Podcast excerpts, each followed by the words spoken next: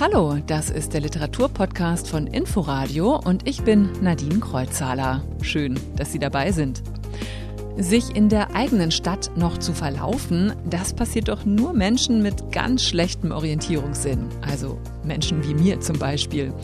Von wegen, David Wagner verläuft sich gerne ganz absichtlich in seiner Stadt in Berlin. Das Verlaufen ist schon durchaus programmatisch zu verstehen. Es geht natürlich auch um, um so eine Selbstversenkung und ein, ein Versinken in den Gedanken und gerade dann kann man sich eben verlaufen. Oder das ist das Verlaufen, was ich eigentlich äh, meine auch. David Wagner, Verlaufen in Berlin, so heißt auch sein neues Buch. Mit diesem unterm Arm sind wir ein Stück zusammen spazieren gegangen.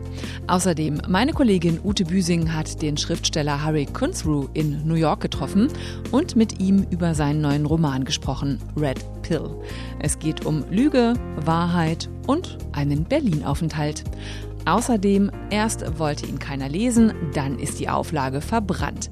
Boff Bjergs Start ins Schriftstellerdasein mit seinem Debüt Deadline stand unter keinem guten Stern. Aber dann ist ja doch noch was aus ihm geworden. Sein zweiter Roman Our House wurde bekanntlich ein Bestseller. Und jetzt gibt's sein Debüt auch wieder zu lesen. Das alles gleich in starke Sätze. Starke Sätze der Literaturpodcast von Inforadio. Was mich in dieser Woche beschäftigt hat, war, klar, zuallererst die Lage in Afghanistan. Die Bilder lassen einen nicht los, die Entwicklung im Land, die Situation der Menschen. Kulturschaffende Exil-Afghanen verfolgen das natürlich auch mit großer Sorge und Khaled Hosseini, afghanisch-amerikanischer Autor von Bestsellern wie Drachenläufer, macht sich vor allem Sorgen um die Rechte der Frauen in Afghanistan. In den vergangenen 20 Jahren seien viele Fortschritte erreicht worden, trotz aller Schwierigkeiten. Frauen seien mittlerweile im Parlament vertreten, arbeiteten als Polizistinnen und Mädchen gingen zur Schule. Nun hänge alles wieder in der Luft, so Hosseini in einem BBC-Interview. Seit 1980 lebt der Autor in den USA und auf Twitter fordert er von Präsident Biden, so viele Flüchtlinge wie möglich aufzunehmen. Das sei eine moralische Verpflichtung. Seit Jahren ist die Buchhandlung Kisch und Co. ein Symbol für den Kampf gegen die Gentrifizierung in Berlin. Jetzt sah alles danach aus, als sei es das gewesen. Der Eigentümer hatte auf Räumung geklagt, Recht bekommen, die Räumung sollte übermorgen passieren. Aber jetzt die gute Nachricht. Kisch und Co. in Kreuzberg scheint gerettet. Der Laden, seit 24 Jahren dort im Kiez, kann in neue Räume umziehen nur ein paar Hausnummern vom alten Standort entfernt. Unglaublich. Das ist mein Gedanke. Ich äh, kann es nicht fassen, dass das noch äh, dann so geklappt hat. Thorsten Willenbrock, Co-Chef von Kisch und Co. sichtlich erleichtert. Der Buchladen kann nahtlos von der Oranienstraße 25 in die Oranienstraße 32 ziehen. Die neuen Räume sind nicht so groß wie die alten. Kisch und Co. muss also auf einen Teil seines Sortiments verzichten. Wie sich das finanziell auswirken wird, kann Thorsten Willenbrock noch nicht einschätzen. Wir hoffen ja, dass wir von den Stammkunden und Kundinnen einige mit dort bewegen können, hinzugehen. Wir schätzen, dass zwischen 20 und 25 Prozent des Umsatzes, den wir hier hatten, äh, wegfallen. Dadurch, dass wir auch einige Sachen dann nicht mehr anbieten können. Das betrifft zum Beispiel äh, Kunst und Fotografie und vielleicht auch noch Reiseführer, was dann auf jeden Fall wegfallen würde. Und dann müssen wir mal gucken, wie es dann an den neuen Standort wirtschaftlich, ob das tragbar ist oder nicht. In den neuen Räumen war bis vor kurzem noch ein Modeladen. Die Räume sind renoviert. Der Mietvertrag für die neuen Räume soll erstmal zwei Jahre gelten mit dreimaliger Option auf Verlängerung. Kisch und Co. kann sich also erstmal freuen. Die steigenden Mieten, der fehlende Schutz für Gewerbemieten in der Stadt insgesamt sieht Thorsten Willenbrock da die kleinen inhabergeführten Buchläden aber extrem unter Druck. So wie bei den anderen Gewerbetreibenden auch. Es ist völlig klar, auch durch die Bußpreisbildung, die wir aber allerdings auch sehr begrüßen, dass man äh, keine großen Erträge einfahren kann. Also ist es extrem wichtig für Buchhandlungen, dass sie auch entsprechend angepasste Mieten haben. Die sind natürlich niedriger und müssen auch niedriger sein als zum Beispiel bei Gastronomie. Das ist extrem wichtig, sonst werden wir wahrscheinlich immer mehr kleine inhabergeführte Buchhandlungen verlieren. Die Buchhandlung Kisch und Co. in Kreuzberg scheint aber damit erstmal gerettet. Freitagabend durfte ich als Jurymitglied mit auf der Bühne stehen, als das Kulturministerium von Brandenburg und Neuruppins Bürgermeister Ruhle den Fontane Literaturpreis an Judith Zander übergeben haben. Sie wird für ihren Roman Johnny ohne Land ausgezeichnet. Ein ganz kraftvolles Stück Literatur, finde ich, über die Verweigerung, sich in Kategorienknäste sperren zu lassen, über Fragen der Zugehörigkeit und der Geschlechteridentitäten.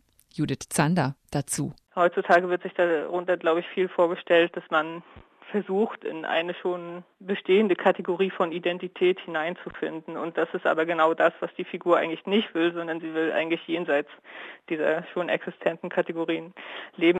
Der Fontane Literaturpreis ist mit 40.000 Euro dotiert und wird über einen Zeitraum von zwei Jahren als Stipendium ausgezahlt. Eine rote Pille der Wahrheitsfindung wird dem Protagonisten im Film Matrix angeboten. Red Pill, Rote Pille, so heißt auch der neue Roman des New Yorker Schriftstellers Harry Kunzru. Darin vermisst er die Gegenwart und es geht um Wahrheit und Lüge. Meine Kollegin Ute Büsing konnte Harry Kunzru in New York City treffen. Harry Künzrü ist ein durch und durch gelassener Mann. Nur während der Covid-19-Pandemie hat er sich aufgeregt. Letzten Sommer war das Stadtviertel Bedford-Stuyvesant in Brooklyn, in dem er mit seiner Frau, der Schriftstellerin Katie Kitamura und zwei Kindern lebt, kurz wieder Kriegszone. Die Polizei begegnete Black Lives Matter-Demonstrationen mit Gewalt. Helikopter kreisten über dem Haus, überall war der Sound von Sirenen zu hören. Die Anwohner reagierten jede Nacht mit wilden Feuerwerken. Jetzt ist es in seiner heiligen Straße mit gleich vier muslimischen und christlichen Gotteshäusern wieder ruhig. Bei Espresso und Mineralwasser erläutert der 51-jährige britisch-indische Schriftsteller, um was es in seinem siebten Roman Red Pill geht. Certainly the novel started from a set of questions that I had around privacy. Ich habe mir Fragen gestellt über Privatheit und die Möglichkeit, allein unbeobachtet Dingen nachzugehen. Wenn wir durch eine große Stadt laufen, sind wir uns bereits ziemlich sicher, von Kameras festgehalten zu werden. Wir kommunizieren auf eine Weise, die Spuren hinterlässt und nachverfolgt werden kann. Wie verhalten wir uns also, wenn wir glauben, überwacht zu werden, es aber nicht genau wissen? Privatheit hat etwas mit menschlicher Würde zu tun. Wir brauchen einen unbeobachteten Ort außerhalb der Öffentlichkeit, wo wir uns erproben können. Fragen der Persönlichkeitsrechte stehen im Zentrum des Buches. So all these questions about selfhood are at the heart of this book. Darin schickt Harry Künzrü, ein New Yorker Literaturwissenschaftler in der Mittlebenskrise, zu einem Studienaufenthalt in der nahe dem Kleistgrab am Berliner Wannsee gelegenen Deuter Akademie. Tatsächlich war er 2016 selbst Gast der American Academy. The location on the Wannsee interests me because it is you can see the house of the Wannsee Conference from the Das Haus der Wannsee-Konferenz ist auf der anderen Seite des Sees. Eine Erinnerung daran, wie die sogenannte Endlösung mit IBM-Rechenmaschinen und der Eisenbahn in Gang gesetzt wurde. Jetzt sind die technischen Möglichkeiten, Menschen zu kontrollieren, auszusortieren und zu kategorisieren, größer. Mein Held macht Spaziergänge zum Grab von Kleist, setzt sich mit dessen Selbstmordpakt auseinander und identifiziert sich mit dieser nervösen, ängstlichen, fast modernen, gefährlichen Figur und ihrer Obsession mit dem authentischen Erlebnis. Schließlich ist es das Jahr des großen Willkommens für Geflüchtete. Weil ich auch fremd aussehe, wurde ich einerseits freundlich begrüßt und andererseits angegriffen. Die Spannungen, die ich gefühlt habe, übertrage ich auf den Roman. Wer sagt, was Zugehörigkeit bedeutet und wie eine Gemeinschaft auszusehen hat? And all these different kinds of vision of community. Eigentlich will Künzrüs Protagonist über das lyrische Ich forschen. Tatsächlich verfällt er aber der suggestiven TV-Show Blue Lives. Darin gehen Cops mit Foltermethoden gegen Gesetzesbrecher vor. Realität und Fiktion vermischen sich im Kopf des Literaturwissenschaftlers. In der Akademie fühlt er sich zunehmend überwacht. Irgendwie scheint sie auch mit weißen Rassisten zu kooperieren. Und er trifft den Produzenten von Blue Lives bei einer ausgelassenen Berlinale Party. Dieser Anton wird immer mehr zu seinem Antagonisten. Beim Dauerschauen glaubt er einen versteckten Subtext in der sonst eher konventionellen Serie zu erkennen. Jeder kämpft gegen jeden.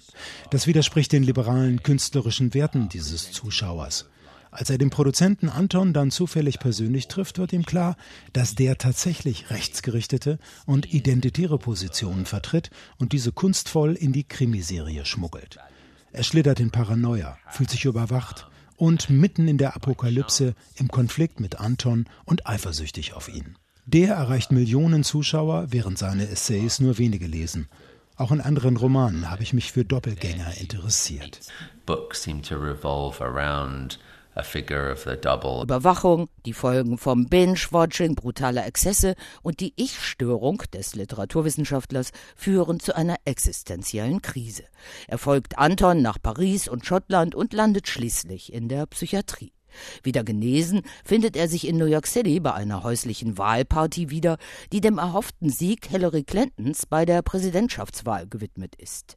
Tatsächlich siegt Trump. Da erreicht der düstere Roman seinen dunkelsten Kulminationspunkt. The thing that he has feared in a way is becoming more and more made flesh in the auf einmal werden seine Ängste wahr. Trump erscheint ihm als Symptom der tiefen Krise, die er schon seit einer Weile feststellt. Es ist also ein Roman über jemanden am Rande eines psychiatrischen Zustands. Ihm wird vorgehalten, den Kontakt zur Realität verloren zu haben, aber vielleicht ist er viel weniger verrückt als die Gesunden um ihn herum. Für mich war dieser Roman eine Möglichkeit, meine Gefühle und Erfahrungen der letzten Jahre auszudrücken. Ich habe viel über Rechtsextremismus im Internet recherchiert und eine neue rechte Kultur dabei entdeckt. Die Rechtsextremen bringen Humor und Mode ins Spiel, um ihre Botschaften großartig und attraktiv wirken zu lassen. Und hier in den USA reagieren die Mainstream-Politiker darauf. Es werden extreme Positionen vertreten, die es vor zehn Jahren noch nicht gab. Mainstream that were never there ten years ago sagt der Schriftsteller Harry Kunzru. Meine Kollegin Ute Büsing hat ihn in New York getroffen. Sein Roman Red Pill ist gerade in der Übersetzung von Werner Löcher-Lawrence bei Liebeskind erschienen. Spazierengehen hat ja während der Corona-Pandemie einen echten Boom erlebt, notgedrungen. Aber bei vielen ist daraus auch später eine echte Leidenschaft geworden. Also ich möchte meine Wanderungen durch die Stadt nicht mehr missen. Bei David Wagner, da brauchte es keine Pandemie, um aus ihm einen Flaneur zu machen. Er läuft seit vielen, vielen Jahren durch Berlin und schreibt auch alle paar Jahre darüber ein Buch. Sein neuestes heißt Verlaufen in Berlin. Ich habe mich mit David Wagner zum Spazierengehen getroffen. Gestartet sind wir an der Ecke Schweter-Oderberger Straße in Prenzlauer Berg, da wo einst die Mauer stand. Und wir haben versucht, uns zu verlaufen. Wie aber geht das überhaupt in einer Stadt, in der man zu Hause ist? Das Verlaufen ist schon durchaus programmatisch zu verstehen. Eigentlich reicht es, äh, auch im bekannten Kiez nur mal zwei, drei Straßen weiter zu gehen und in unbekanntes Gebiet einzutauchen. Und also hier Oderberger, Bernauer, äh, Schweter, da ist der Mauerpark, da ist ausgetrampeltes Gelände. Aber ich schlage vor, wir gehen ein kleines Stück den Postenweg entlang und gehen dann in die Terra Incognita äh, Brunnenviertel. Okay, ja, dann versuchen wir das doch mal. Gut. Wo gehen wir denn jetzt gerade entlang? Hier äh, fuhren früher die Kübeltrabis entlang, äh, fuhren Patrouille. Hier war das äh, freie Schussfeld und Minenfeld. Hier haben wir jetzt ein frisch gemähtes Grundstück. Wahrscheinlich wird es doch bald bebaut. Also die, die Bernauer Straße, das war ja wie so eine gewaltige Schneise, äh, die Mauer hier drin. Und also in dieser Ecke hier äh, wohne ich ja jetzt seit 20 Jahren schon und ich habe halt gesehen, wie all die Häuser hier hochgezogen wurden wenn ich spazieren gehe, ich gehe auch durchaus viel spazieren, ja. aber ich merke dann immer, wie ich dann irgendwann völlig versinke in meinen Gedanken und dann gar nicht mehr darauf achte, wo ich, äh, wo ich so lang laufe. Ja, aber das und ist äh, genau das, was ich eigentlich mir wünsche oder weshalb ich gehe. Also es geht natürlich auch um so eine Selbstversenkung und ein Versinken in den Gedanken und gerade dann kann man sich eben verlaufen oder das ist das Verlaufen, was ich eigentlich meine auch. Aber Verlaufen in Berlin ist natürlich auch der Verlauf der Zeit in Berlin, ja, also dieses Verlaufen der Dinge und das versuche ich in dem Buch zu beschreiben halt. Also das ist ja mein drittes Berlin-Buch eigentlich in der Reihe. Also das erste in Berlin erschien 2001, dann Welche Farbe hat Berlin 2011 und dann dachte ich, eigentlich muss 2021 doch das dritte kommen, damit ich so die, den 10-Jahres-Abstand halten kann und was mir zugute kam, ist, dass wir in den letzten beiden Jahren und mit der Pandemie auch sehr viel spazieren gegangen wurde. Also Ich habe für mich den Begriff der Spazierinflation da gefunden. Ja. Das exzessive Spazierengehen ist jetzt für mich nichts, nichts Neues. Ja. Das habe ich schon immer gern gemacht, aber man konnte nicht mit jedem spazieren gehen. Und jetzt war gar nichts mehr anderes mehr möglich und dann bin ich auch mit anderen spazieren gegangen. So wagen wir es hier über die Grenze. Wir haben es geschafft. Ja. Schnell noch rüber. Ah ja, jetzt. Herrlich. Ah, jetzt sind wir in der Swinemünder Straße. Genau. Wenn wir jetzt entlang gehen. Und hier, das ist eigentlich, das ist auch historisches Gelände. Also hier sieht man, wir gehen jetzt in der Mitte der Straße, aber es ist eine autofreie Straße und wir gehen auf den alten Gehwegplatten, äh, die aber nur hier hingelegt wurden. Eigentlich äh, gehen wir hier auf der alten Straßenbahntrasse. Ja. Hier war nämlich mal eine sehr wichtige Straßenbahnlinie, also vor dem Krieg und vor dem Mauerbau, die hochführte dann über die Millionenbrücke bis zum alten Hertha-Stadion da oben. Die ganze Gegend hat sich natürlich sehr verändert. Und hier ist es so angenehm vernachlässigt eigentlich alles. Es sieht aus wie ein kleiner Wald hier. Ist schon Wedding hier jetzt, oder? Das ist Wedding, ja. Wir sind in Wedding. Wir haben äh, die Bezirksgrenze mit der Mauer überschritten. In Ihrem Buch versammeln Sie ja einige Texte, die aus den verschiedensten Jahren stammen, die auch schon teilweise in Zeitungen mhm. veröffentlicht wurden, in anderer Form. Sie haben sie ja mhm. nochmal stark verändert. Einige Texte sind eben auch von 2021. Mhm. Sie haben gerade die Spazierinflation erwähnt, also auch darüber schreiben Sie ja. Wie groß war denn die Versuchung, wirklich so ein vielleicht Pandemiebuch zu machen, also nur Texte zu versammeln, die vom Spazierengehen während der Pandemie handeln vielleicht. Haben Sie darüber auch nachgedacht? Mir war das wichtig, die Texte, die also in der Zeit entstanden sind, diese Spaziergänge im Buch zu haben, weil die Stadt sich natürlich während der Pandemie ganz anders angefühlt hat. Sie war einfach ziemlich leer. Und dann natürlich auch wieder waren die Spazierwege plötzlich und die Parks sehr voll. Also das war ja dieser interessante Gegensatz in dieser ganzen Zeit. Nee, mir geht es eigentlich ja, um die, den größeren Überblick und die Bewegung und eigentlich ein bisschen schon äh, so was während der letzten zehn Jahre passiert ist. Also ich lebe jetzt ziemlich genau 30 Jahre in Berlin und habe schon so manche Welle und Euphorie und Auf und Ab miterlebt und mitgegangen und und das ist irgendwie ganz schön eigentlich zu betrachten. Ich kann hier rumlaufen und weiß, wo überall die Baulücken waren und wo ich die ganzen Brandwände gesehen habe, die jetzt hinter Neubauten verschwunden sind. Dieser Topos, dieses Berlin, das sich ständig verändert und eben nicht, nicht fertig ist und immer weiter werden muss, der lässt sich jeden Tag beobachten. Ja. Sie sind auch ein sehr genauer Beobachter und recherchieren dann wahrscheinlich auch nach Ihren Spaziergängen noch ganz viel nach zu Gebäuden oder ja. zu Dingen, die Sie beobachten.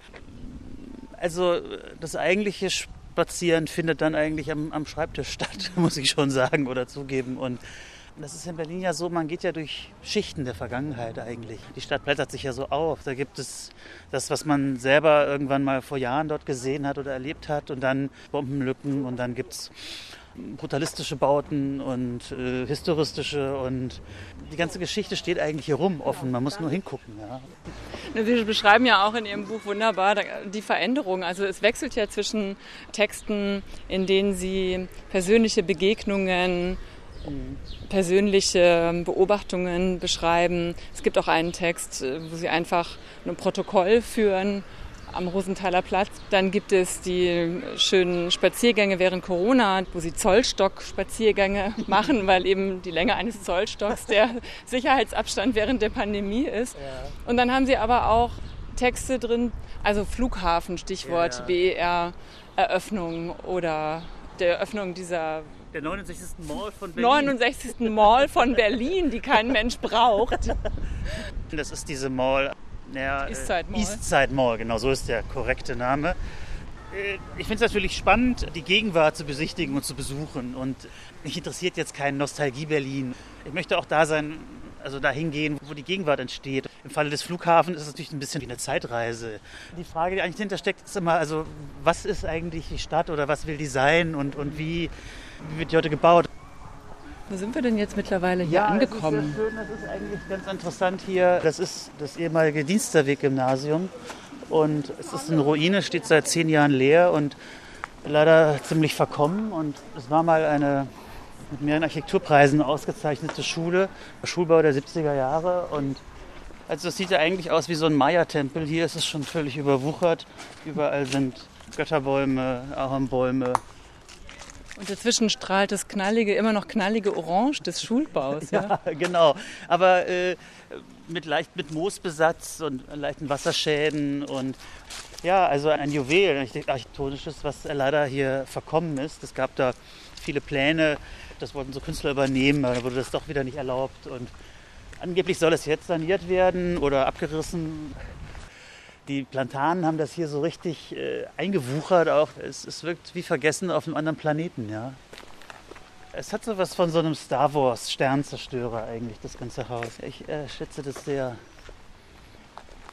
Und hier ist immerhin schon was passiert. Hier war immer so ein illegaler Autoabstellplatz und jetzt stehen da äh, so Hochbeete. Sehr schön, wie dann hier aus den, aus den Treppenstufen die Robinien wachsen. Ja. Ein schönes Bild. Genau, jetzt sind wir wieder auf der Swinemünder Straße. Also haben wir uns jetzt nicht ganz schlimm verlaufen. Unterwegs mit David Wagner. Und ein Foto des verfallenen Schulgebäudes in Berlin-Wedding finden Sie auf inforadio.de.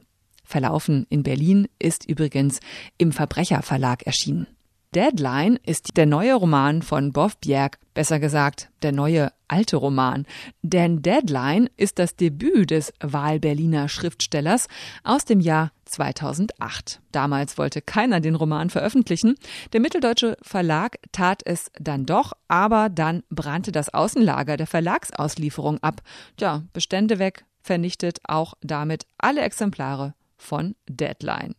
Inzwischen ist viel passiert. Boff Bjerg hat mit Auerhaus, dem Coming-of-Age-Roman aus der schwäbischen Provinz, einen Bestseller gelandet. Das Buch ist Schullektüre, wurde auf die Bühne gebracht und verfilmt. Und mit dem Nachfolger Serpentinen war Bjerg im letzten Jahr für den Deutschen Buchpreis nominiert. Jetzt also wird auch sein Erstling dem Vergessen entrissen. Der neu gegründete Kanon Verlag hat ihn neu veröffentlicht. Warum? Also es, es schien mir eher wie so eine dokumentarische Pflicht, dieses Buch wieder rauszubringen.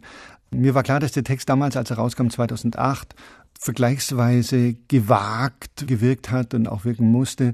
Und durch die starken Bezüge zum Internet zum Beispiel, die immer wieder drin sind, auch sprachlich, auf eine gewisse Weise das klingt jetzt so überheblich, aber es war vielleicht wirklich so auf gewisse Weise seiner Zeit voraus war und irgendwie so, so sehr, mm, sehr zeitgemäß und sehr äh, hypermodern war. Das kann sehr gut sein für einen Text. Das kann aber auch total nach hinten losgehen. Deshalb habe ich ein bisschen mit Bangen diesen Text nochmal gelesen, mir auch das Hörbuch, wie gesagt, nochmal angehört und war dann vor allem beim Hörbuch doch erstaunt, dass der Text viel besser gealtert ist, als ich befürchtet hatte. Es geht in Deadline um Paula, eine Frau Mitte, Ende 30, die als Übersetzerin von Gebrauchsanweisungen und Broschüren in den USA lebt, in Boston. Dann aber muss sie nach Deutschland in ihr Heimatdorf zurück, denn Paulas Vater war Friedhofssteinmetz und nun ist sein eigenes Grab abgelaufen und Paula muss sich kümmern. Paula, übergewichtig, erfolglos, von Deadline zu Deadline hetzend, wird mit einem Trauma aus der Kindheit konfrontiert. Ihr Vater spielt dabei eine Rolle und seine Arbeit als Steinmetz. Deadline ist mit 175 Seiten schmal und ein formal interessanter spielerischer Roman über Sprache, das Internet im Jahr 2005. Da hat Boff Bjerg den Roman geschrieben und es ist auch ein Roman über den Umgang mit dem Tod, was durchaus zwischendurch komische Anklänge hat. Erschienen ist Deadline im Kanon Verlag. Gegründet wurde dieser ganz neu von Gunnar Zinnibulk, früherer Aufbauchef und Ulstein Verleger und lange Jahre auch Bjergs Lektor. Am kommenden Dienstag, den 24. August, feiert Boff Bjerg mit Deadline Buchpremiere im Pfefferberg Theater um 20 Uhr.